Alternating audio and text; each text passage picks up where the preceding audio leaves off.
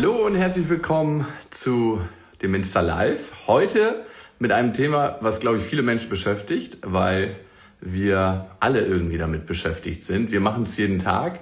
Es ist das Thema Kommunikation. Und was ich ganz, ganz interessant finde, mein heutiger Gast, der Benedikt Held, der sagt auch Charisma. Also wir reden über Kommunikation und Charisma ist etwas, was man nicht unbedingt ähm, ja, was nicht unbedingt ganz bestimmten Menschen vorbehalten ist, sondern was jeder irgendwie in sich trägt. Damit kommen wir auf die Welt und ähm, wir können es vor allem wiedergewinnen. Finde ich super, super spannend und deswegen hole ich ihn mal hier rein. Ich gucke mal, wo er ist. Ja. Da ist er. Okay, geil. Mein Touchscreen funktioniert nicht. Ah. So, jetzt muss ich mal gucken, wie ich ihn. Ah. Ja, gucken, hat das jetzt geklappt? Noch nicht? Ein, ah, ist es soweit. Hi. Jetzt funktioniert's. Hello. Ja. Hi, Lukas, Hi. Lieber. Ja, freut mich, dass du Zeit gefunden hast. Ähm, Benedikt, bevor wir so ein bisschen tiefer einsteigen in das Thema Kommunikation und Charisma, würde ich gern deinen Lebensweg mir angucken und äh, wie du zu dem Thema gekommen bist, das finde ich immer super spannend. Wie kommt jemand selber zum Thema Kommunikation? Ich meine, das ist was, was wir alle machen, jeden Tag.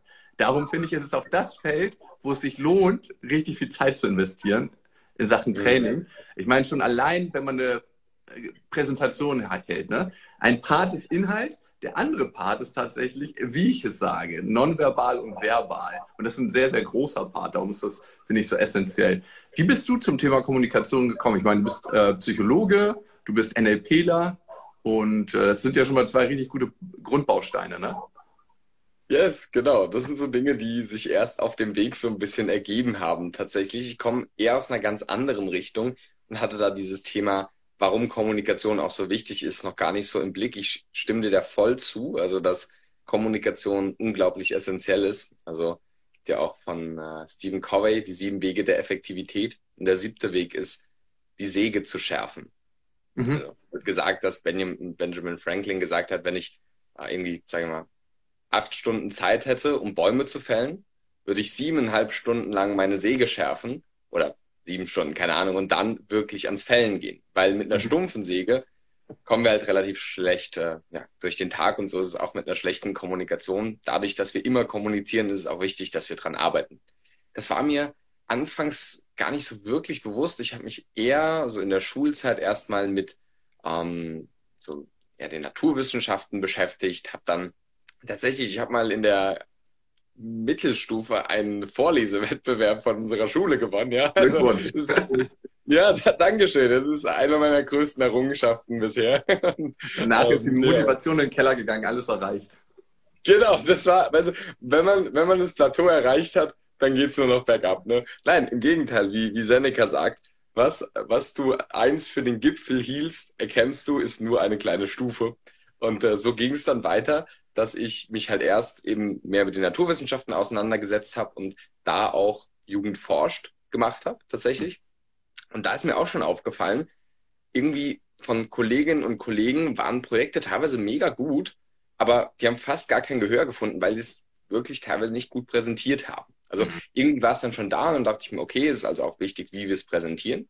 Mhm. So richtig kam ich dann in der Oberstufe tatsächlich dazu, als ich mein Abitur gemacht habe.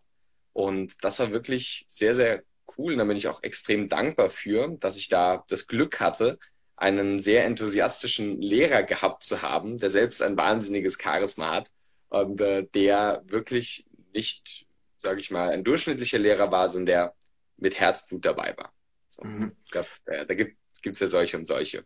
Ja, du hast jetzt das Thema Charisma angesprochen. Ich hatte ja schon anfangs gesagt, du sagst ja, Charisma ist etwas, womit wir alle auf die Welt kommen jeder fragt sich, okay, wie komme ich zu mehr Charisma? Oder viele Menschen fragen sich das. Weil manche Menschen kommen in den Raum, also ich war mal im Flugzeug und da ist so ein Mann, ich würde mal sagen Mitte 40 in den Raum gekommen und du hast richtig gemerkt, also der ist so ins Flugzeug gekommen, der hat nichts Besonderes gemacht, aber der hat alle Blicke auf sich gezogen. Und ich weiß nicht, woran es lag, das muss irgendwie so ein Aura-Ding gewesen sein. Und das verstehe ich unter Charisma. Oder jemand redet und sehr viele Menschen haben den, hören ihm zu, einfach so, oder ihr zu, einfach so von Natur aus. Und du sagst, das ist angeboren. Genau, ich würde sagen, es ist angeboren. Und zwar jeden von uns. Und jetzt nicht im Sinne von, dass wir alle diese Rampensäue auf der Bühne oder was auch immer ja. werden. Ich glaube schon, dass uns allen ein, ein Grundcharisma angeboren ist, dass wir ein gewisses Licht, sage ich mal, mitbekommen haben, das wir strahlen lassen dürfen. Und das ist für den einen Unternehmer zu werden, für den anderen Podcaster zu werden, für den anderen vielleicht aber auch Mutter zu sein, Vater zu sein und da voll zu blühen und damit etwas der Welt beizutragen. So. Und ich glaube, es ist sogar unsere Aufgabe, das nach außen zu bringen. Also ich würde auf jeden Fall sagen, wir sind damit geboren. Jeder in einem unterschiedlichen Maß, nicht, nicht wie viel man mitgegeben hat von Geburt, sondern, sage ich mal, welche Art, welche Qualität, sage ich mal. Mhm. Und da haben wir eben auch sechs Facetten, die wir da benennen, also verschiedene Typen, sage ich mal, mhm. des Charisma. Und das ist auf jeden Fall eine Sache, an der wir dann wiederum arbeiten können, das freizulegen. Ne, wie, wie Michelangelo, der hat sich den, den Block, den, den äh, Marmorblock angesehen, wo dann später daraus der äh, David entstehen sollte. Und er hat gesagt, er hat ihn schon von Anfang an gesehen, den David. Er musste nur noch das Geröll abtragen. Und das ist so ein bisschen das Bild, das äh, uns, glaube ich, auch für die persönliche Entwicklung begleiten darf. Ja, ich finde, das hat man auch ganz oft bei Menschen, die äh, andere Menschen begeistern können. Das sind ja ganz oft Chefs und Chefinnen. Und ähm, dass sie einfach so, so eine Art der Kommunikation, vielleicht auch Charisma haben, dass sie andere mitziehen. Darum glaube ich, ist das was sehr, sehr Wichtiges. Was sind denn die sechs Blöcke der, des Charismas oder die sechs Typen? Mhm. Also die sechs Facetten des Charisma, die wir wirklich aus der, aus der Praxis heraus herausgearbeitet haben, ähm, sind letztendlich ein Modell, da haben wir uns Dutzende charismatische Personen angesehen und wirklich modelliert, also quasi herausgefunden, so ein bisschen andersrum. Ne? Wir haben jetzt schon den David da stehen, bisschen Modelliermasse drumherum zu machen, um zu schauen, eben was macht charismatische Menschen aus und auch zusätzlich noch wissenschaftliche Aspekte, wie zum Beispiel charismatische Führung ist auch in der mhm. Arbeits- und Organisationspsychologie immer wieder ein Begriff. Und genau, die sechs Facetten sind erstens Authentizität. Heißt, egal wie viel Kommunikation wir lernen, dass wir authentisch sind, dass wir uns selbst zeigen, dass wir unsere Werte kennen und diese dann auch nach außen ehrlich und direkt und offen leben können, ohne uns zu verstellen und zu verbiegen. Ja, guter Punkt. Also Verletzlichkeit wäre ja auch Authentizität unter dem Punkt. Ne? Ähm, mhm, würdest genau. du sagen, Authentizität immer in Dosen oder immer vollends authentisch? Mhm. Ich persönlich glaube, dass Authentizität selbst noch nicht das Charismatische ausmacht. Es ist eine der sechs Facetten. Also es kann Momente geben, wo, wenn wir einfach komplett authentisch uns zeigen, dass das schon absolut charismatisch sein kann. Es kann aber auch sein, dass wir wahnsinnig Schiss haben, die Präsentation zu machen, sie deswegen absagen, ganz authentisch also den Vortrag nicht halten, aber dann dadurch nicht charismatisch sind oder authentisch andere Leute anzuschreien, was für ein dummes Arschloch sie das sind, pardon, weißt du, das, das macht äh, auch nicht unbedingt charismatisch, ne? Also, ähm, ich stimme dir zu, dass, also Charisma besteht, also Charisma besteht mit aus der Authentizität, aber sicher nicht nur und dann dürfen wir letztendlich auch schauen, welche Form von Authentizität ist in einem gewissen Kontext auch ja. hilfreich, angemessen. Wie lernt man denn authentisch zu sein? Weil das ist ja schon eine nicht so einfache Sache, gerade wenn man aufgeregt ist. Und ich finde es immer, je aufregender die Situation für einen ist, je wichtiger manchmal auch, desto schwerer ist es oftmals authentisch zu sein. Wenn ich jetzt nach Hause fahre zur Family, zu meiner Mutter, die hat was äh, gekocht oder meinem Papa, äh, da authentisch zu sein ist nicht so wirklich schwer. Ne? Das ist so meine, mhm. Homebase, meine gewohnte Umgebung. Wenn ich jetzt einen Job wirklich unbedingt haben will oder mich mit einer Frau date, die ich ganz, ganz toll finde, da fällt es mir persönlich schon ein bisschen schwerer. Wie lerne ich da authentisch zu sein? Mhm. Ja, sehr, sehr guter Punkt. Es gibt auch dieses Jörg-Stotzen-Gesetz in der Psychologie, das quasi besagt, dass in Situationen, wo wir gar keine Spannung haben, also komplett lethargisch sind, aber vor allem auch die Momente, wo wir super angespannt sind, dass wir da am wenigsten kognitiv leistungsfähig sind. Und da zu schauen, wie wir in diesen High, also in diesen Hochstresssituationen letztendlich auch trotzdem uns voll zeigen zu können. Das, das liegt zum einen äh, am Thema Selbstkenntnis, also wie stark kennst du dich selbst. Mhm. Und je mehr du selbst reflektiert bist, je mehr du selbst deine Werte kennst und auch weißt, wofür du jetzt einstehen möchtest, desto authentischer kannst du dann auch sein weil ah. du in diesen Momenten, ne, beispielsweise jetzt Bewerbungsgespräch oder so, merken kannst, okay, ja, ich bereite mir vielleicht zwei, drei, vier Punkte vor, kann sie dann einfach in dem Moment sagen, aber sie sind trotzdem authentisch, weil sie meinen Werten entsprechen. Nicht, weil es das gerade ist, was mir zufällig gerade einfällt. Also ich glaube schon, Vorbereitung darf auch authentisch sein oder kann auch authentisch sein. Und dann der Punkt Selbstoffenbarung. Hm. Um, es gibt ein tolles Buch von ähm, äh, Brené Brown, auch eine Psychologin, äh, Verletzlichkeit macht stark. Du hast das äh, Wort Verletzlichkeit ja auch schon genannt. Hm. Ähm, oft ist es gerade diese Ebene der Kommunikation, sich selbst zu offenbaren und auch mal sowas auszusprechen wie, wow, ich merke, der Job ist mir so wichtig, dass ich gerade echt nervös bin. So. Ja. Und wichtig, das auch so zu framen. Nicht zu sagen, oh, äh, ich merke, ich bin ganz nervös, weil das kann dann inkompetent wirken. So. Oder ähm, bei einem Date, oh, ich merke, boah, mir geht's gerade gar nicht gut und so. Das kann dann schnell ähm, auch unattraktiv wirken, weil irgendwie hat die Person jetzt Angst vor mir, was auch immer. Wenn wir es aber in den Frame, in den Rahmen setzen, warum wir so, wenn wir merken, boah, ich merke, ich, ich wünsche mir echt für uns beide nur das Beste und ich finde dich super attraktiv und richtig sympathisch und ich merke, mein Herz klopft deswegen auch ein bisschen schneller, dann ist es ein Frame, der verletzlich und, und auch nahbar macht, weil mhm. es zu dem Kontext passt. Total. Also große Empfehlung auch von mir, Brinny Brown, ihr TED Talk über Verletzlichkeit. Das ist der meistgesehene psychologische TED Talk. Damit ist sie auf jeden Fall durch die Decke gegangen. Ja. Super, super gutes Ding ich liebe sie. Ich finde das ganz, ganz klasse, was sie macht. Und es ist ein ganz, ganz wichtiger Punkt, auch wenn man sagt, ich fühle gar nicht so viel im Alltag. Ein ganz, ganz großer Weg, ein Schritt dahin ist Verletzlichkeit und sich verletzlich zu zeigen. Natürlich in den richtigen Momenten und nicht mit jedem. Da gibt es einen selektiven Filter, den man auch mal anschmeißen muss, aber super, super gutes Ding. Ähm, zwei Sachen hast du gesagt. Ähm, genau, das eine war, jetzt habe ich den Faden. Ach so, Werte, nach Werten leben. Genau. Und das finde ich ist ein super, super gutes Beispiel, dass du das nennst. Nämlich, wenn ich Werte habe und nach diesen Werten lebe, schaffe ich es auch, in manchen Situationen meinen unangenehmen Gefühlen, die aufkommen, zu begegnen. Ne? Wenn ich jetzt zum Beispiel ein Jobinterview habe und merke, ich bin total aufgeregt, aber der Job hält das Versprechen, meinen Werten zu entsprechen, ne? dass ich zum Beispiel dort in einer coolen Gemeinschaft lebe und Gemeinschaft ist ein Wert von mir, dann weiß ich, okay, um diesen Wert zu leben, ist es es wert, in dieses unangenehme äh, Ding reinzugehen, in diese unangenehme ja. Situation, in dieses Vorstellungsgespräch. Und darum ist es ganz wichtig, seine Werte klar zu haben. Okay, mhm. Authentizität mit Werten, das ist ein Punkt von Charisma. Wir haben noch äh, fünf weitere Facetten, ne? Genau, und es wird nicht langweilig. Der zweite Punkt ist anknüpfen daran, ziehe ich dir mal vor, und zwar der der Stärke. Stärke ist diese Facette James Bond, Harvey Specter, also diese felsenfeste Selbstsicherheit. Mhm. Warum ziehe ich den vor? Ganz einfach, weil er sehr gut passt zu den Werten. Ne? Das Thema Selbstwertgefühl. Mhm. Deine Kollegin, unsere Kollegin Stefanie Stahl hat ja auch mit dem Kind in die muss Heimat finden und vielen anderen Büchern, die da auch in, in ähnliche Richtung gehen, natürlich auch ganz stark gezeigt, wie wir erstmal ein inneres Fundament legen sollten, um auch äußerlich selbstsicher sein zu können. Und das ist dann die zweite Facette. Das ist auch eine wichtige Sache, seine Werte zu kennen, weil dann kann man auch für sie einstehen. So, mhm. wir hatten äh, eben gerade ein Business Meeting bei uns im Unternehmen und da ging es genau darum, also nicht im Sinne von, ja, wie können wir jetzt ein neues Produkt machen, sondern was sind genau unsere Teamwerte und wie wollen wir sie leben? Und ich glaube, je mehr wir eine, eine klare, eine Klarheit darüber haben, desto leichter wird es uns auch, die zu leben. Also, wenn ich abnehmen will, überall aber Schokolade liegen habe, anhand der, Zugängli äh, der Zugänglichkeit, die wir in der Psychologie kennen, ist die Wahrscheinlichkeit hoch, dass es mir nicht so leicht gemacht wird von den äußeren Umständen. Und das können wir natürlich auch nutzen, weil je klarer ich weiß, mein Wert ist zum Beispiel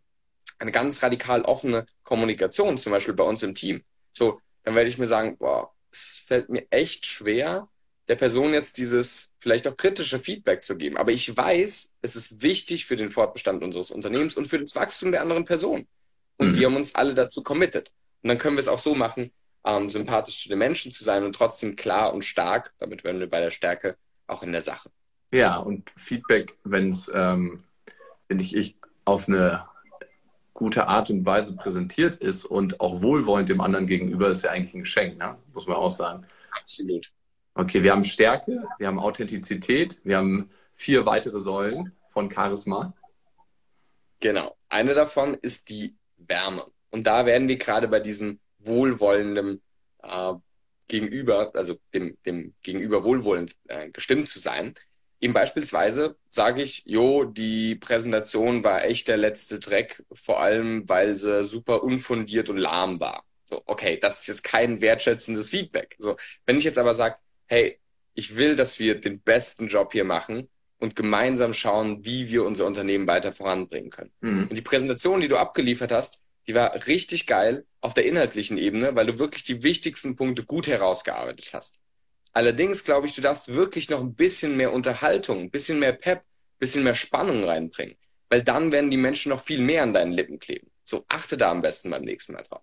Aber inhaltlich war es schon mega. So, dann bin ich ganz warm mit dem Menschen gewesen, auch wenn ich klar meine Botschaft vermittelt habe, dass es diesen Punkt gibt, wo, an dem wir noch arbeiten dürfen. Also Wärme ist so diese emotionale Empathie, auch zuhören zu können, bei der anderen Person zu sein, liebevoll zu sein und umgänglich oder zugänglich äh, zu sein und ja, einfach eine, eine sympathische Ebene da auch mit reinzubringen. Ja, guter Punkt. Vor allem motiviert das am Ende mehr. Ne? Also wenn du jetzt ja. zum Beispiel als Führungskraft deine MitarbeiterInnen niedermachst und rund machst, das ist der Motivationskiller. Und so auch, wie reden wir mit uns selber?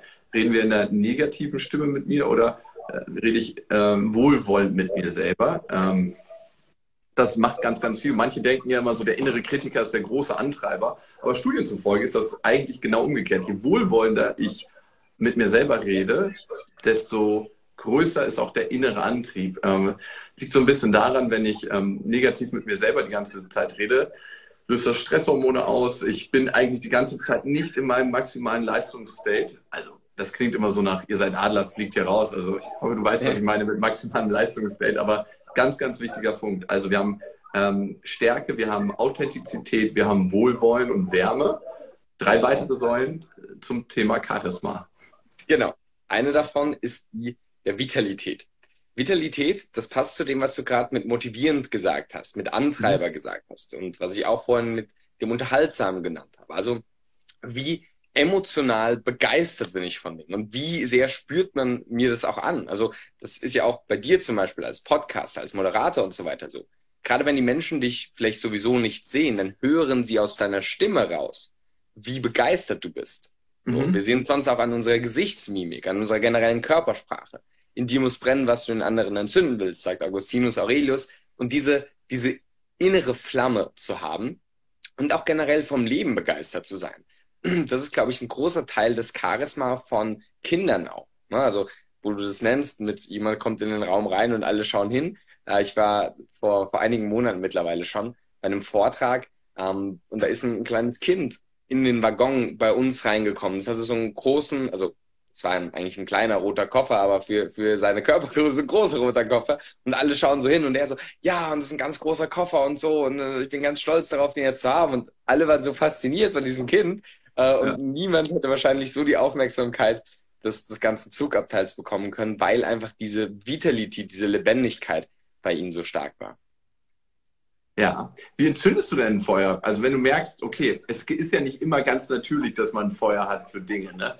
Manchmal gibt es ja auch Sachen, die man vielleicht auch im Job präsentiert, wo man sagt so, boah, gefällt mir so semi. Ne? Das, das, ja. Diese Situation gibt es. Auch bei mir gibt es Projekte, für die ich unglaublich brenne in der Firma. Ich meine, ich habe eine Firma mit meinem Kompagnon zusammen, wir haben einige MitarbeiterInnen und da gibt es Projekte, wo ich sage, da bin ich absolut begeistert, Feuer und Flamme. Da bin ich schon irgendwie Spiritus, wenn ich nur drüber nachdenke. Ja. Projekte, wo ich denke, oh ja, das ist ein Fleißprojekt, so auf meine Steuer. Ja, ja, ja. Absolut Fleißprojekt. Wie zünde ich da den Funken an? Ja, also zum einen ist es so, es gibt so diese Vorstellung, wir sollten nach unserer Passion leben. Wir sollten unser Aha. Warum gefunden haben, gefunden mhm. haben. Und ich glaube, das ist schon mal ein sehr, sehr wichtiger Punkt, dass wir ja. zum einen erstmal wissen, was motiviert mich denn, weil bei dir ist es so, bei mir ist es auch so, so ich habe auch ein Unternehmen und wir tun das, glaube ich, weil wir es lieben und das spüren Menschen auch, ja. so in, in, in der Grund- und Kernessenz. Und ich glaube, gerade die Menschen, die dieses Glück noch nicht haben, so entweder ihr Ding gefunden zu haben oder es leben zu können, so, dann trotzdem auch hier zu schauen, wie kann ich zum Beispiel ähm, in, in einem Hobby oder in einem Ehrenamt oder vielleicht auch irgendwie nebenberuflich oder vielleicht auch über die Zeit selbstständig oder angestellt, wie auch immer, mein Ding in Anführungszeichen leben. Mhm. Und solange du es noch nicht gefunden hast, probier es aus und geh mit einer hohen Energie rein. Und da werden wir nämlich beim zweiten Punkt. Es ist nicht nur so, was ist mein Ding, als wäre das was Statisches, sondern es gibt auch einen spannenden TED-Talk dazu, der sagt, eigentlich ist es eine blöde Idee mit dem finde deine Passion, so beispielsweise Mozart, der wurde halt jahrelang von dem besten Musiker seiner Zeit, nämlich seinem Vater, ähm, ans Klavier gesetzt und hat dann ganz, ganz viel gelernt. Und komischerweise war er dann das Wunderkind, ja, weil er halt viel geübt hat. Ne? Das mhm. Thema dynamisches Selbstbild von Carol Dweck, wo wir auch wissen, es ist eben nicht nur so, wir haben Talent oder nicht, nein, sondern durch die Aktion kommt auch die Motivation. Ja? Also es, das kennen wir vielleicht auch manchmal, wo wir irgendwie was angefangen zu machen und dann haben wir dann gemerkt, jo, das ist nicht so groß, aber als wir dann mehr davon gemacht haben, haben wir gemerkt, oh, da sind doch spannende Aspekte und ah, da kenne ich mich jetzt aus und dann habe ich plötzlich Expertise, dann erlebe ich eine Selbstwirksamkeit und dann kann ich wiederum andere davon motivieren. So, das ist die mhm. eine. Und die andere Sache ist, die ich auf jeden Fall empfehlen kann, ist, verbinde das, was jetzt da kommt, mit dieser größeren, höheren Vision. Also, ich kann natürlich sagen, so, ich bin jetzt hier auf dem Steinbruch und klopfe Steine. Und das ist sehr anstrengend, weil ich bin in der triefenden Sonne und es ist heiß. Und es ist anstrengend und körperlich. Oder ich sag, ich baue hier gerade eine Kathedrale. Ich baue hier mit an einer Kathedrale. Und plötzlich ist es ein, ein viel höherer, viel größerer Zweck. Also auch zu überlegen, dieses Projekt, das ich da jetzt habe, das jetzt für mich äh, eher ein Fleißprojekt ist, wie hängt das zusammen mit dem, wofür ich hier auf der Welt bin? was, mhm. was mein Geschenk ist, wo ich dienen möchte mit. So. Und ich glaube, wenn wir das schaffen zu verbinden, ne, warum sind die Hausaufgaben heute in der Schule wichtig? Ja, weil ich dann mal Astronaut oder Arzt oder Psychologe werden kann oder Podcaster werden kann, ja, weil es in Linie ist damit. So. Und wenn es nicht in Linie damit ist, dann ist wirklich die Frage, gibt es nicht andere Menschen, an denen du es vielleicht weitergeben kannst, deren Ding es wirklich ist? Also ich habe bei mir auch Menschen, die arbeiten äh, in der Firma. Da bin ich sehr froh drüber, weil die können teilweise Dinge besser als ich. Das hatten wir heute auch in unserem Meeting so.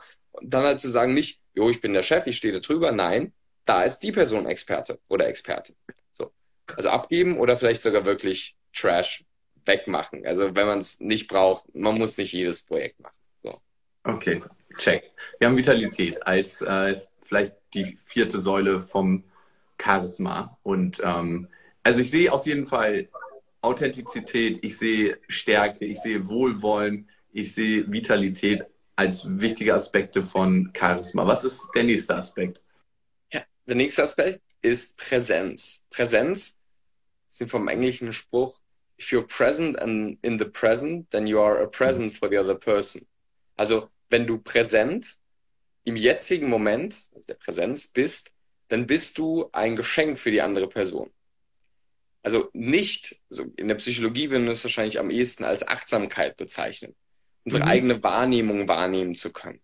Unsere Gedanken wahrnehmen zu können und nicht so verhaftet damit zu sein, dass wir die ganze Zeit in Denkspiralen, in Luftschlössern, in unseren eigenen negativen Glaubenssätzen oder den negativen ja, Denkmustern letztendlich sind, mhm. sondern wir beispielsweise Ablassen von den alten Themen, auch die loslassen können, nicht in irgendwelchen alten Situationen, ah, wie war das und so weiter, oder wie wird es sein, in, in Angst und in Gedanken in der Zukunft zu sein, sondern vollkommen hier anwesend zu sein. Also auch sind wir jetzt miteinander voll da und auch an alle Zuschauenden. So, bist du gerade voll da oder bist du gerade irgendwie, jo, mein Handy liegt hier so nebenbei, ich äh, lese noch ein Buch, da ist auch noch das, äh, der Fernseher an und da höre ich mir die beiden noch an. Ja, also wie bist du jetzt, also jetzt und jetzt und jetzt auch anwesend? Also ja. das ist so diese Präsenz, diese Achtsamkeit, die dann in der Kommunikation auch zu einer Klarheit wird. Dass mhm. ich, also, dass ich Dinge klar und präzise auf den Punkt kommunizieren kann. Ja, ist ein ganz, ganz wichtiger Punkt. Also auch gerade nicht nur um charismatisch zu sein, sondern um auch Veränderung einzuleiten. Nur wenn ich ganz präsent bin und Headspace habe, das heißt, äh, noch mich selber beim Denken beobachten kann, also auch meine Wahrnehmung wahrnehme. Wir sind ja nicht eigentlich unsere Gedanken, sondern wir sind das Bewusstsein, das unsere Gedanken wahrnimmt.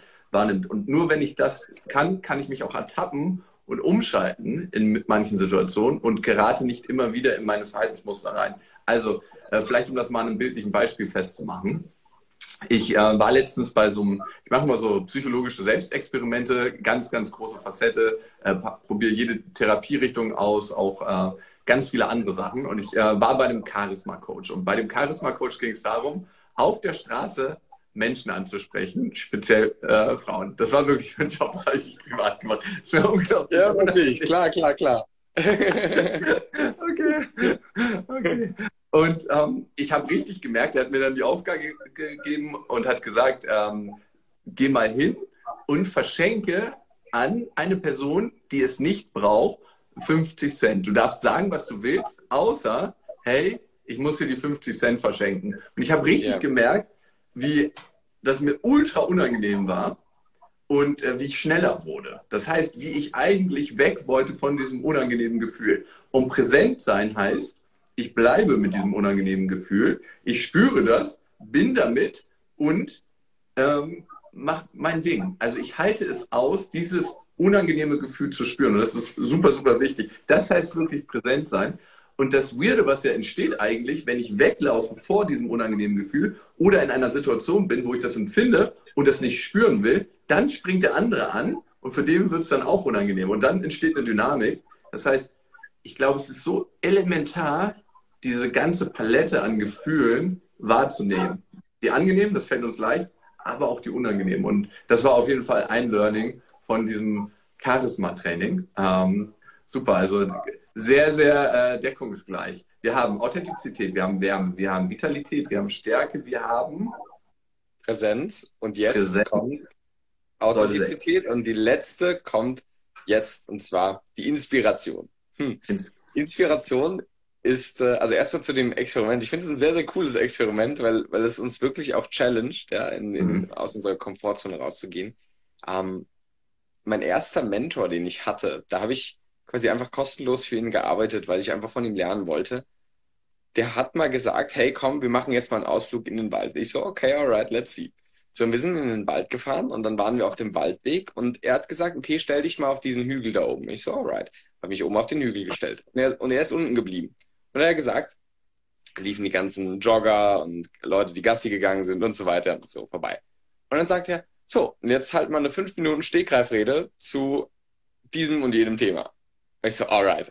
Also lauter, ich kann dich nicht hören, hallo, ich höre dich nicht und so weiter. Und dann steige ich da schreiend im Wald, ja, und er hat diese ja. Rede gehalten. Und das sind gerade diese Momente, da eben, wie du schon richtig gesagt hast, sich nicht mit dem Denken zu identifizieren, sondern im Bewusstsein zu sein und einfach ne, rauszubringen. Super cool. Ist auch Letzte eine Übung. Ne? Hm? Ist auch eine Übung, muss man schon sagen. Ne? Also ist eine ja, Übung voll. mit den Gefühlen zu sein. Auch Reden ist am Ende Übungssache. Ne? Was du vorhin Absolut. gesagt hast, dieses, ähm, man muss eine Sache auch tun, um zu sehen, ob sie zu einem passt. Und während des Tuns passt sie manchmal immer mehr zu einem. Also ja. ähm, das ist wirklich ein Wahnsinn, das merke ich. Also mir war es früher sehr, sehr unangenehm, eine ganze Zeit lang vor anderen Menschen zu sprechen, besonders wenn ich dazu gezwungen wurde, zum Beispiel im Klassenverband. Ich erinnere mich noch gut daran, wenn meine Lehrerin gesagt hat, okay, Lukas, du liest jetzt mal vor allen anderen vor. Ich sage, nein, nicht ich, verdammt. Und ich kann mich noch genau an dieses Gefühl erinnern, was da aufgestiegen ist. Und mittlerweile ist es natürlich nicht mehr unangenehm, weil ich es wahrscheinlich schon zehntausende Stunden gemacht habe. Ja. Und das das ist krass, das ist halt auch die Entwicklung. Mittlerweile macht es mir Spaß, da fühle ich mich wohl. Und ich ja. beobachte mich in dem Sinne auch nicht mehr selber. Also das ist ja auch mal so eine Sache. Wenn du anfängst, ja, genau. reden, dich selber zu beobachten und dann fragst, stimmt meine Gestik gerade, wo gucke ich hin, fixiere ich den anderen, äh, ja. wie sieht mein Mund aus, wenn ich spreche, warum sage mhm. ich ähm und äh. Wenn das alles passiert, dann hast du natürlich dein Arbeitsgedächtnis damit beschäftigt, genau diese Prozesse zu überwachen und kannst eigentlich, weil das Arbeitsgedächtnis auch für den Recall von Wörtern zuständig, nicht mehr dir die Wörter holen, die du brauchst zum äh, Formulieren. Und das ist das Krasse. Also Übung, ja. Übung, Übung, ne? Safe. Und vor allem dieses, dieser Punkt, wenn wir in diesen Momenten dann in dieser Beobachtung sind, so wie wir uns auch dissoziiert nennen, dann, dann ist eben noch eine, noch eine zweite Stimme intern bei uns und da ist tatsächlich dieses Thema, je mehr du übst, desto mehr rutschst auch in die unbewusste Kompetenz. So, und dann können mhm. wir es auch. Und, und das ist auf jeden Fall ein sehr, sehr wichtiger Punkt, der da auch noch mit reinspielt. Ja, sehr cool.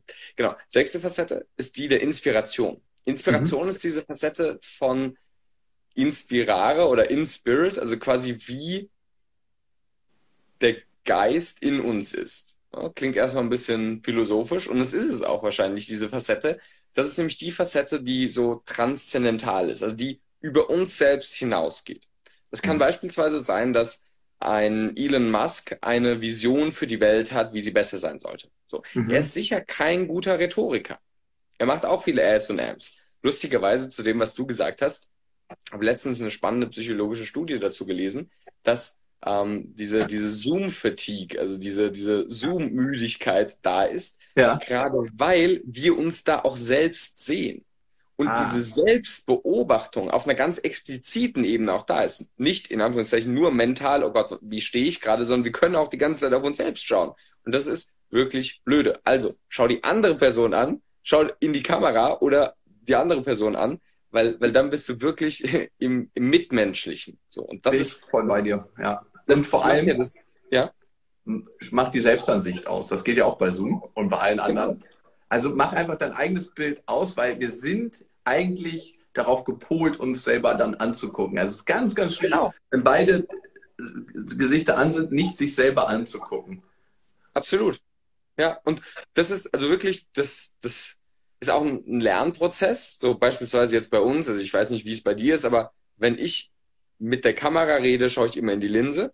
Und ja. wenn ich dir zuhöre, schaue ich dich an. Aber nur weil ich es gelernt habe, weil mhm. normalerweise schaut man sich selbst an. Okay, oh, ups, da das Buch da, oh, da muss noch eins rein. Okay, wie ist die Kamera? Wie ist die Perspektive? Wie sollte ich halten? Also klar. Und das ist dieses, ähm, wo wir wegkommen sollten von. Das hat auch so leicht narzisstische Tendenzen. Und da, aber es ist auch ganz natürlich, ja mhm. dass wir darauf uns fokussieren, aber eben sei bei der anderen Person oder eben bei der Kamera. Und dann passt auch, wie gesagt, die, die Facette der Inspiration. Das ist, wie gesagt, ein Elon Musk, der eine Vision für eine bessere Welt hat, eine bessere Gesellschaft hat. Es kann auch jemand sein, der eher spirituell oder göttlich, religiös, irgendwelche ne, solchen transzendentalen Dinge hat, wie sein wirklich jetzt religiöse Menschen, also Menschen, die religiös sind und da Führungspositionen haben. Und auch bei anderen Menschen, also politischen Führungskräften, also beispielsweise Nelson Mandela, ja, der hat mhm. auch das immer wieder mit durchklingen lassen. Da war ganz klar, da ist eine höhere Vision als nur selbst jetzt irgendwie aus Selbstbereicherung Präsident zu werden. Ne? Das ist ganz klar und das spürt man diesen Menschen auch an. Also von ja. daher, äh, Inspiration ist diese Facette, die über uns hinausgeht. Ja, ich merke das auch immer wieder bei den Kindergärtnerinnen von meiner Tochter, die sind auch wahnsinnig ja. inspiriert. Also es sind ja nicht immer nur die hohen politischen Ämter und Nein. Äh, ganz, ganz, sondern ganz oft sind es Menschen, die einfach für die Sache stehen, die sie machen. Ne? Und dann spielt es manchmal auch gar nicht so eine Rolle, wie sie sich da ausdrücken, sondern es kommt einfach rüber, weil wir wissen oder man ja. instinktiv spürt, die stehen dafür und das ist so mhm. gut, wie sie es rüberbringen. Ich fasse nochmal zusammen die sechs Säulen von Charisma. Wir haben Authentizität, wir haben Wärme, finde ich ist ein ganz, ganz wichtiger Punkt. Wir haben die Stärke, wir haben die Präsenz, wir haben die Inspiration und die Vitalität, oder? Genau, das sind die sechs. Und äh, letztendlich tatsächlich, wo du das sagst, mit dem, dann kommt es auch gar nicht so auf die ähm, Ausdrucksweise an, stimme ich dir auf jeden Fall zu. Also äh, ich habe es mal so beschrieben, das ist jetzt vielleicht ein bisschen ein, ein spirituellerer Zugang dazu, aber auch so, für mich ist Charisma die Strahlkraft der Seele. So, und nicht mhm. die rhetorische Perfektion oder was auch immer. Also wie sehr leuchtet dein Selbst nach außen? So wie sehr zeigst du dich? Wie sehr gehst du in die Sichtbarkeit? Und egal, ob das sich dadurch ausspielt, dass wir selbstsicher sind, dass wir lebendig sind, dass wir empathisch sind, dass wir inspiriert sind. So, das sind die Dinge. Ich glaube schon, es ist einmal der innere Teil, aber dann natürlich auch die äußere Kommunikation. Ne? Also mhm. ich sag's mal so, ähm, ein, ein, ein indischer Heiliger, der vielleicht eine ganz große Strahlkraft hat, der wirkt auf uns vielleicht nicht so charismatisch, weil die ihn vielleicht nicht verstehen, beispielsweise. So. Und das ist halt, also von der Sprache einfach. Und deswegen glaube ich, dass es beides ist, quasi der innere Charakter und aber auch die äußere Kommunikation. Also wie mhm. bringe ich es dann nach außen? weil da dann natürlich auch viel der Überzeugungskraft und der Wirkkraft auch letztendlich ankommt, weil die Sprache nun mal das Mittel ist, über das sich unsere Erfahrungen und so weiter ähm, auch abgleichen lassen. Ja, ja. das ist beide. Ja, ähm, vielleicht noch einmal um das Thema Charisma abzurunden. Und dann würde ich sagen, könnt ihr Fragen stellen, wenn ihr möchtet. Ja. Könnt ihr einfach unten reinschreiben und wir äh, können das hoffentlich beantworten. Das, mhm.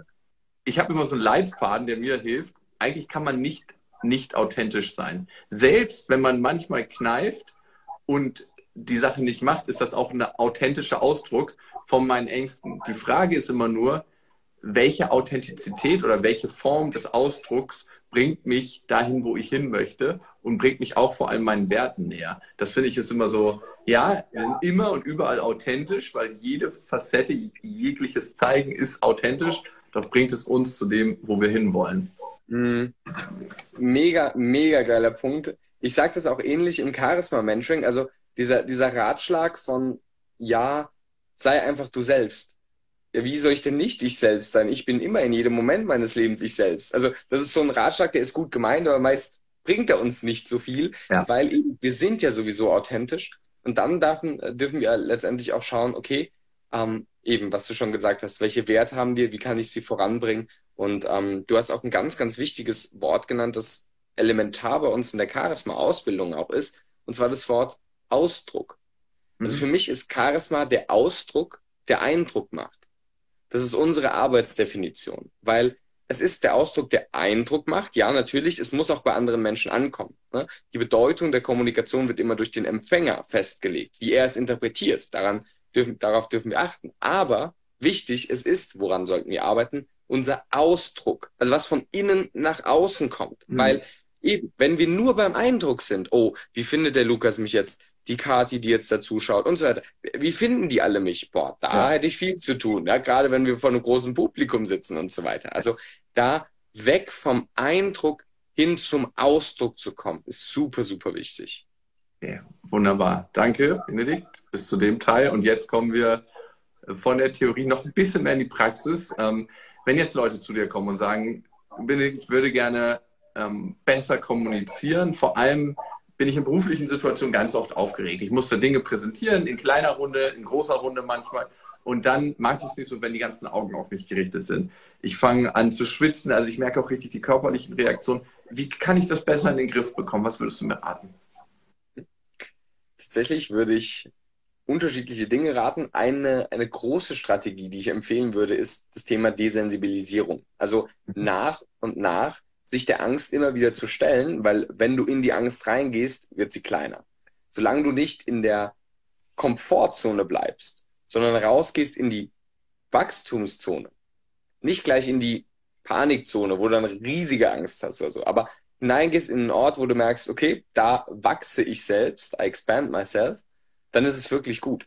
Und deswegen würde ich so eine Menschen, also jetzt wenn es jetzt nicht im Einzelcoaching wäre und ich vielleicht auch etwas individuell auf die Person eingehen könnte, aber so ganz pauschal würde ich jedem, der sowas, sich für sowas interessiert, ähm, eben empfehlen, dass, dass er sich nach und nach mehr diesen herausfordernden Situationen stellen sollte. Also beispielsweise, nimm dein Handy, pack's ins Regal, nimm dich selbst auf, während du mhm. die Präsentation hältst. Schaust sie dann selbst an. Ist es unangenehm? Ja. Wirst du dadurch durchwachsen? Ja. Und dann schaust du, was ist der nächste Schritt, der auch wieder unangenehm ist, wo du auch wieder durchwachsen wirst. Präsentier es vor deinen Eltern oder vor, dein, vor deiner Freundin, vor deinem Freund oder vor wem auch immer. So. Und dann mhm. geh Stück für Stück diese Leiter der Konfrontation, der Desensibilisierung hoch. Und, also jetzt ganz konkret in diesem Bereich, ähm, es wurden Studien gemacht, äh, ganz interessant, mit VR-Brillen. Und da sollten Menschen präsentieren, und in einer Versuchsbedingung wurden quasi die, also die Hände ausgeschaltet, sodass sie quasi ähm, sich selbst durch ihre eigenen Augen gesehen haben. Moment mal, ich kann mal kurz schauen, ob ich das nachmachen kann. Genau, so, also hier ist jetzt äh, die Couch, ah. so, und da stellen wir uns jetzt vor, hier ist ein großes Publikum. So, mhm. und bei diesem großen Publikum ähm, wurde in der einen Versuchsbedingung die beiden Hände gezeigt. Da wird gesagt, ja, guten Tag, ich bin der Herr so und so, Herr so und so und Herr so und so. In der mhm. zweiten mhm. Versuchsbedingung alles gleich, nur die Hände waren nicht da.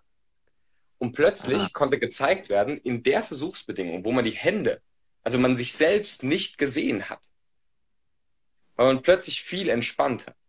Und das mhm. spielt auf den Punkt an, den du vorhin genannt hast, Lukas, dass wir diese Selbstbeobachtung dann nicht mehr haben, sondern diese sogenannte Selbstvergessenheit.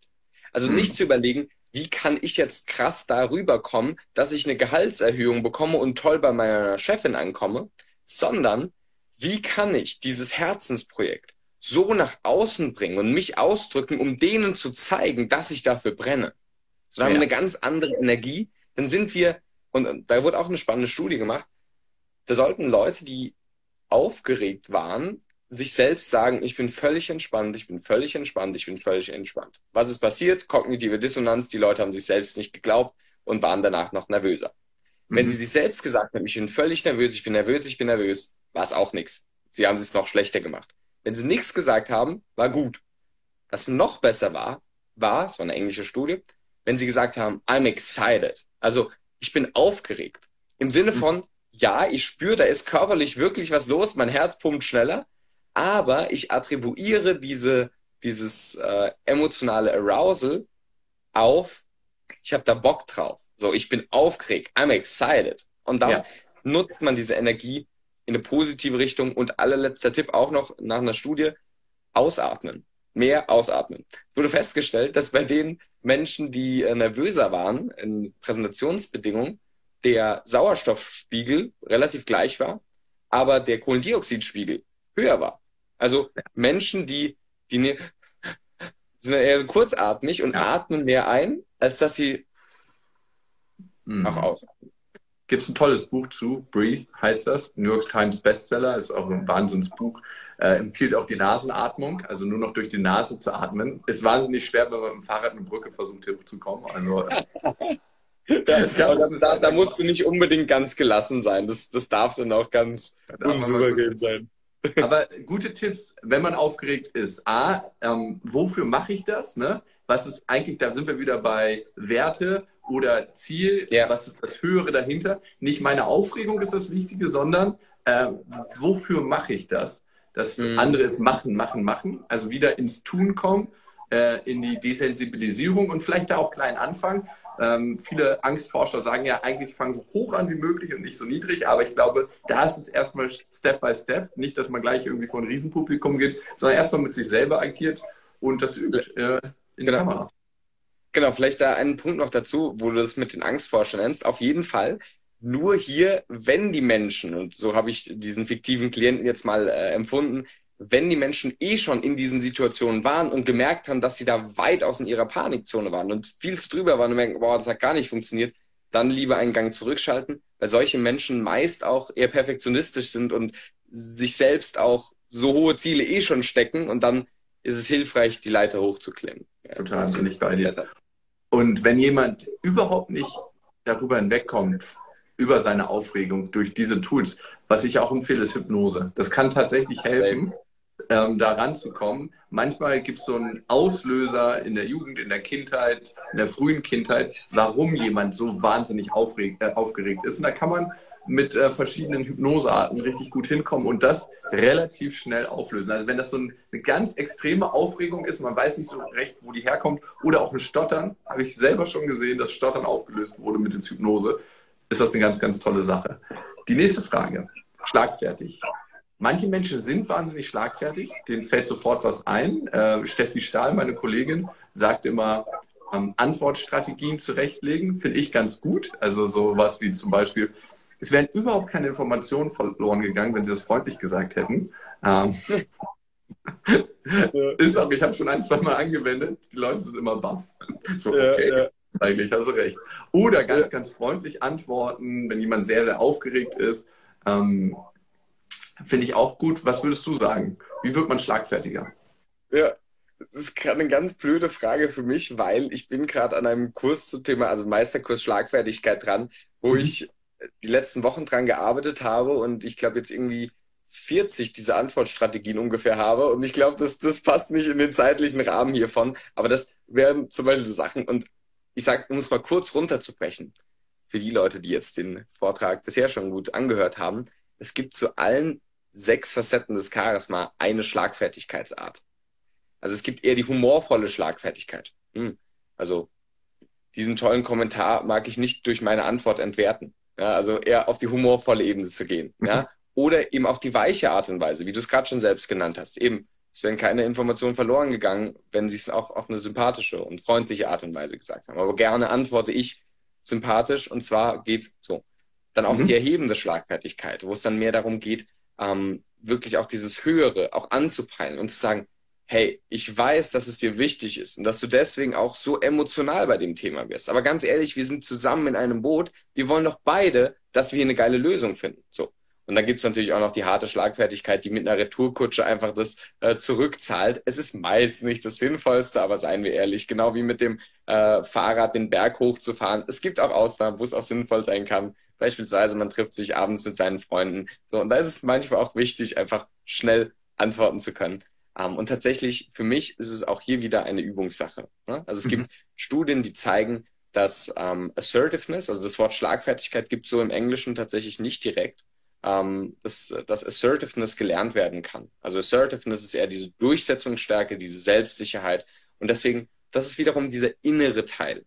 Also mhm. trainiere dich selbst, deine Meinung auszusprechen, auch verletzlich zu sein, aber auch mal Kontra geben zu können, auch eine andere Meinung zu haben. So, das ist bei uns auch in den Team-Meetings so. Das hatten wir vorhin, wo wenn eine Person sagt, ich würde auf jeden Fall sagen, das sollten wir so in unseren Prinzipienkatalog reinschreiben. Die andere Person sagt, du, ganz ehrlich, da bin ich wirklich nicht sicher. So, dann sagt die andere Person, wie? Ich dachte, so, ich verstehe jetzt gerade nicht, warum dir das nicht wichtig ist. Und dann die andere Person, doch, es ist mir wirklich wichtig, nur auf die Art und Weise nicht. Also traut euch in immer mehr und mehr Kontexten eure ehrliche Meinung zu sagen. Das ist die eine Sache. Und die zweite Sache ist tatsächlich, also ich empfehle euch auch da wieder Weiterbildung, Fortbildung, Kurse zu machen, eben Lukas, wie du gesagt hast, ähm, je mehr wir verschiedenste Therapiearten oder persönliche Entwicklung oder Bücher lesen oder Kurse ne, machen, dafür mache ich die ja auch, eben weil ich Menschen dabei helfen möchte.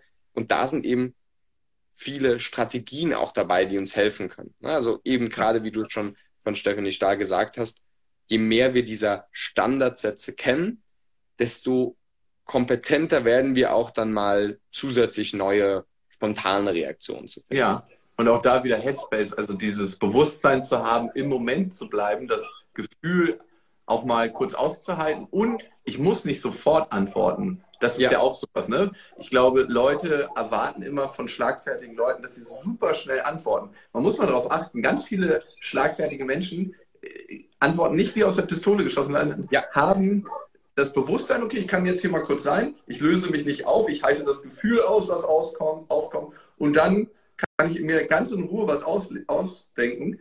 Man kann ja auch erstmal kurz lächeln und nicken und in der Zeit kommt schon irgendwas ja. und äh, sich das dann zu Gemüte führen. Ja. Absolut. Ich habe ich hab letztens mit einem Doktor der Psychologie genau darüber gesprochen, habe ihn eben auch gefragt, was er da empfehlen würde. Und er hat gesagt, viele Menschen haben so diese innere Metapher, dass Schlagfertigkeit was mit dem physischen Boxen zu tun hätte. Also im Boxring ist es nicht so sinnvoll, einfach nur dazustehen und zu lächeln, weil dann kriegt man vier äh, in, der, in der Zwischenzeit nochmal ins Gesicht.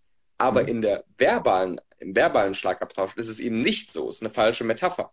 Ähm, Im Gegenteil, Studien haben gezeigt, dass die Menschen am selbstsichersten wirken, die eine gewisse Antwortpause haben, also sogenannte Non-Reactiveness, also Nicht-Reaktivität. So mhm. zwei bis vier Sekunden mal auch einfach nicht zu antworten. Da kann man durchatmen, das ist auch gut für unser Gehirn, dann können die neueren, äh, verbaleren Gehirnteile, sage ich mal, auch besser auch antworten. Ähm, natürlich ist nicht super lang, so 16 Sekunden, da wird's dann schon äh, inkompetent wirkend, aber ähm, ja. wenn, wenn wir einigermaßen schnell antworten, dann ist die Pause eindeutig auch ein, ein gutes und probates Mittel. Okay, die nächste Frage, die kam, und ihr könnt auch gerne aus der Community Fragen hier stellen. Ähm, wir haben ja schon im Vorfeld ein bisschen gesammelt. Mein Partner verträgt keine Kritik. Wie kann ich besser mit ihm kommunizieren? Was würdest du sagen? Ist jetzt sehr, sehr kurz gefasst müsste man vielleicht auch ein bisschen den Kontext kennen. Also A, wann wird die Kritik geäußert? Ne? Das ist ja auch mal ganz wichtig, so im höchsten Moment der Erregung, dann noch was drauflegen. Äh, vielleicht ja. nicht so der beste Moment, sondern da auch erwarten, abwarten, bis alles so ein bisschen runtergekocht ist. Das kann helfen. Die Art und Weise, wie mhm. äußere ich meine Kritik? Ist die Kritik angemessen? Was würdest du sagen, Benedikt? Mhm. Ja, also tatsächlich, ähm, Kritik zu nehmen ist was, was uns grundsätzlich sehr leicht fällt, außer von vier Arten von Menschen. Von unseren Freunden fällt es uns nicht so leicht. Auch von Partner und Partnerinnen fällt es uns meist auch, meist auch nicht leicht. Auch bei dem beruflichen Umfeld fällt es uns nicht leicht und eigentlich auch von allen anderen Menschen fällt es uns nicht leicht. Aber sonst ist es natürlich eine Sache, die wir gut nehmen können. Also äh, so, also und auch auch Feedback zu geben, ja, kritisches Feedback zu geben, ist eine ganz tolle Sache, meist für den Feedbackgeber und nicht unbedingt für die andere Person. Also es ist wirklich so, ähm, da dürfen wir sehr stark an unserer gewaltfreien, an unserer empathischen Kommunikation, gerade an der Wärme arbeiten. Also äh, die es gibt von, von ähm, Byron Katie ein, eine Methode, um, um negative Glaubenssätze, limitierende Glaubenssätze aufzulösen. Und zwar einfach anzufangen mit der Frage, ist das wahr? Ja. Also die Frage, mein Partner verträgt keine Kritik, würde ich mal fragen, ist das wahr? Weil, also woran erkennt man das? Mhm. Ja gut, er wird dann immer emotional. Okay, dann wäre der Satz vielleicht eher, wenn ich meine Kritik äußere, dann wird die andere Person emotional. Aha, okay. Wäre schon mal nicht mehr so dramatisch. Und dann darf die andere Person diese Emotionen haben. Naja, eigentlich ja schon, weil es ist ja ein, so, also es ist ja ein persönliches Thema, wo ich sie auch drauf anspreche. Also da vielleicht ein bisschen liebevoller zu sein und ein größeres Herz zu haben, die andere Person nicht aus dem Herz auszuschließen, nur weil man ein Verhalten nicht gut fand. Und da die mhm. wichtige Differenzierung Person und Verhalten. So. Wir können das Verhalten kritisieren und die Person weiterhin sehr wertschätzen. Und so würde ich es auch kommunizieren. Ich würde es ganz klar trennen. Ich würde sowas zum Beispiel sagen, also bei mir ist jetzt meine Partnerin, würde ich sagen, hey Lara, du, ich weiß, dass es dir super wichtig ist, genau wie mir, dass wir hier in einer schönen Wohnung leben, dass es uns beiden hier gut geht. Und mir ist aufgefallen, dass in letzter Zeit immer da dein Zeug noch rumgelegen ist, obwohl wir uns ja mal darauf committed haben, dass wir es da immer wegräumen. Also räum es bitte in nächster Zeit weg, sodass wir hier schön gemeinsam leben können. So, mhm. Keine Angst. Das habe ich so noch nie zu meiner Freundin gesagt, weil sie eher die ist, die mich darauf hinweist. Aber, ähm, aber du hast es mal gesagt. Genau, richtig. Ich habe von ihr gelernt, ja, man muss ja von den Besten lernen. Nein, aber wirklich ähm, so ein Frame, einen Rahmen zu setzen, der ganz klar die andere Person persönlich wertschätzt und das Verhalten kritisiert das ist der Weg, den ich empfehlen ja. würde.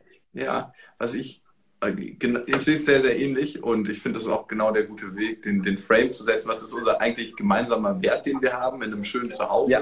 Leben in diesem Beispiel. Oder wenn man merkt, dass jemand sehr emotional reagiert auf Dinge. Warum reagieren wir so emotional auf Dinge? Ich finde immer so, die Grundmotivation ist eigentlich, hey, äh, jeder möchte dazugehören, jeder möchte am Ende gewertschätzt werden, jeder möchte am Ende geliebt werden. Ne? Und manche empfinden diese Kritik als ähm, Angriff auf sie selbst und auf, als Angriff auf das Bedürfnis, ähm, eigentlich möchte ich nur geliebt werden. Und ich finde, wenn man das dahinter sehen kann, dass jeder Mensch eigentlich nur gemocht werden möchte, dann fällt mm. es schon mhm. viel, viel leichter, wertschätzender mit dem anderen umzugehen, weil man selber ja auch das Bedürfnis hat. Und dann sich zu fragen, ähm, okay, ähm, geht das einher mit diesem Bedürfnis? Befriedigt das trotzdem noch das Bedürfnis? Und was du gesagt hast, Sachebene von der Personebene trennen, ist da super wichtig, auch in Verhandlungen. Ne? Egal, was ich möchte von jemandem oder wie ich, ähm, äh, ob die Verhandlungsziele übereinstimmen, trenne die Sachebene von der Personenebene. Personell muss das immer wertschätzend sein. Auch die, die Person ist ja nicht kacke, nur weil die nicht zustimmt, äh, zu dem, was ich vorhabe, sondern ähm, die will halt was anderes. Und das ist, finde ich, so, so ein ganz, ganz wichtiges Ziel. Auf jeden Fall sehe ich ähnlich.